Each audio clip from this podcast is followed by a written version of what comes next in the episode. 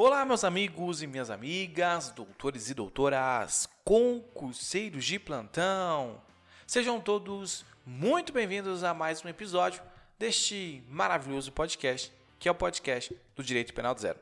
Queridos, se você ainda não me conhece, eu sou Gia Campos e hoje eu tenho mais um episódio especial dedicado para você que quer aprender o direito penal totalmente do zero. Como de costume, já vai seguindo o nosso podcast, clique no botão seguir, me siga também nas redes sociais através do direito penal do zero.podcast ou pelo meu Instagram pessoal, janeduardo.campos. Queridos, mandem mensagem, eu adoro receber mensagens de vocês. Se você tiver alguma dica, alguma crítica, alguma sugestão de melhoria para esse podcast, então eu fico extremamente feliz quando vocês me mandam mensagens e agradecendo pelo trabalho que eu tenho feito por aqui.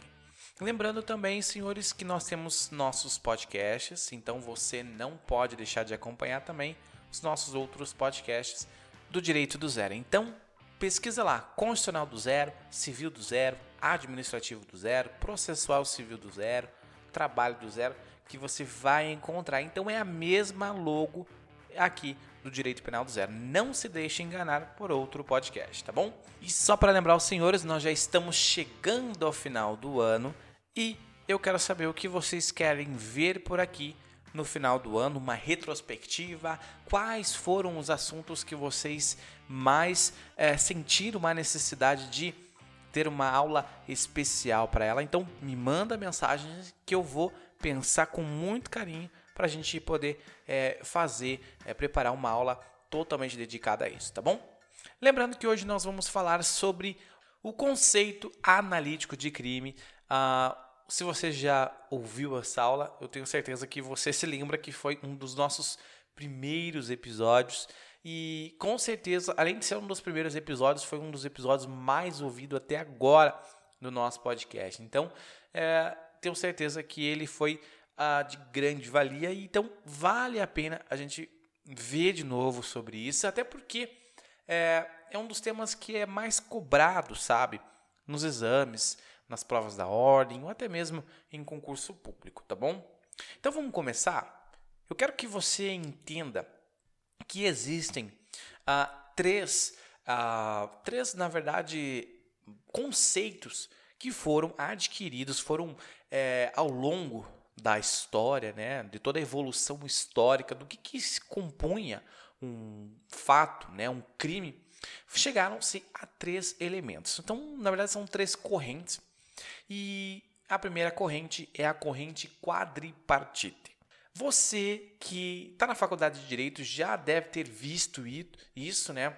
Mas muita gente que estuda para concurso público ainda não teve esse contato, não entende que um crime ele é composto por alguns elementos e na ausência de algum elemento não se pode configurar o crime.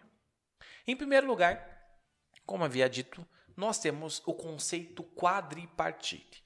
O que, que o conceito quadripartite vai entender? Ele entende o seguinte: ele entende que o crime ele é composto por quatro elementos.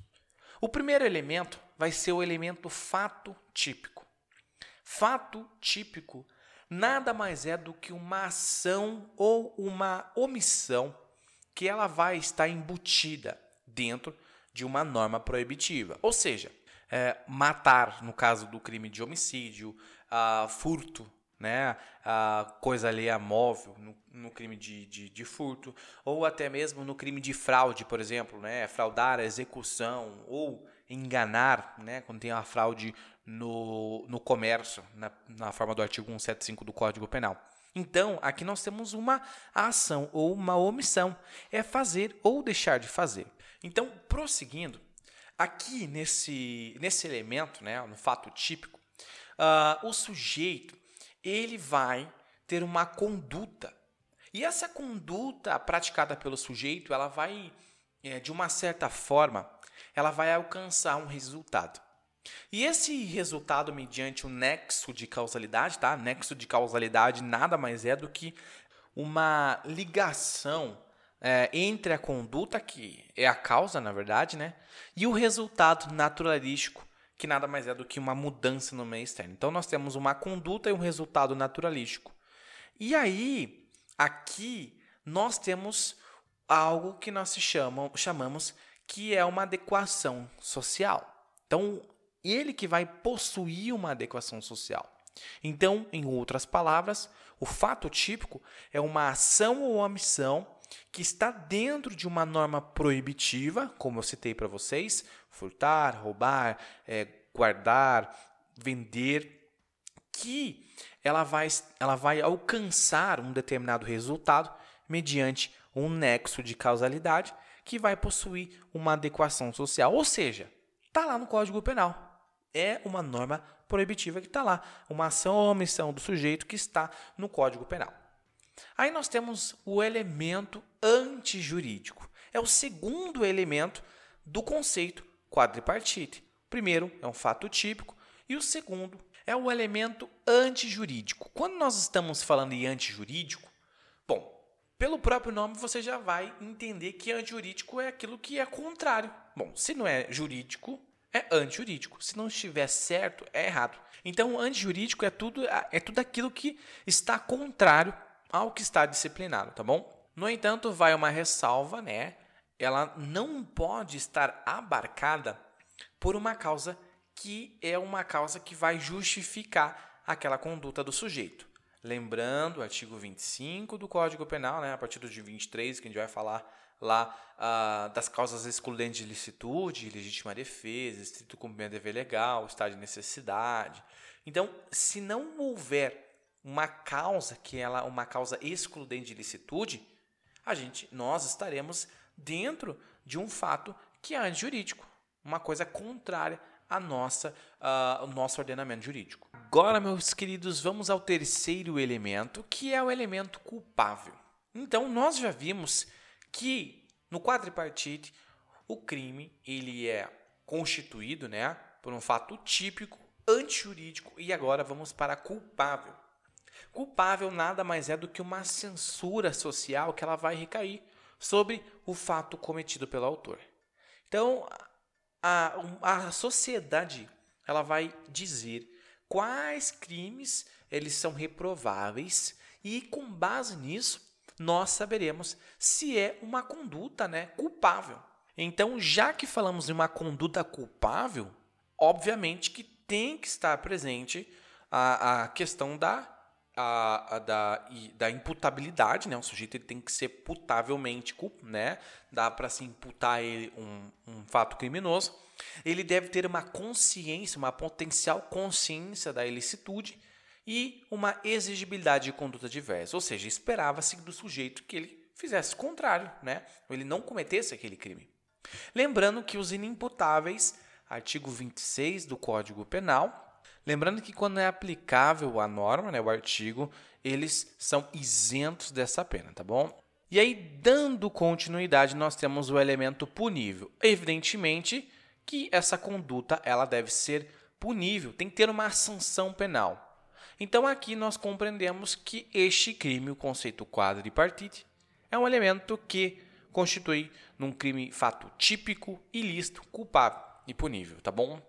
E aí, por fim, por fim não, né? Em segundo momento, nós temos a corrente tripartite. Tripartite significa três. Aqui ela vai entender que os elementos que vão possuir, vão integrar, na verdade, é um fato típico, antijurídico e culpável.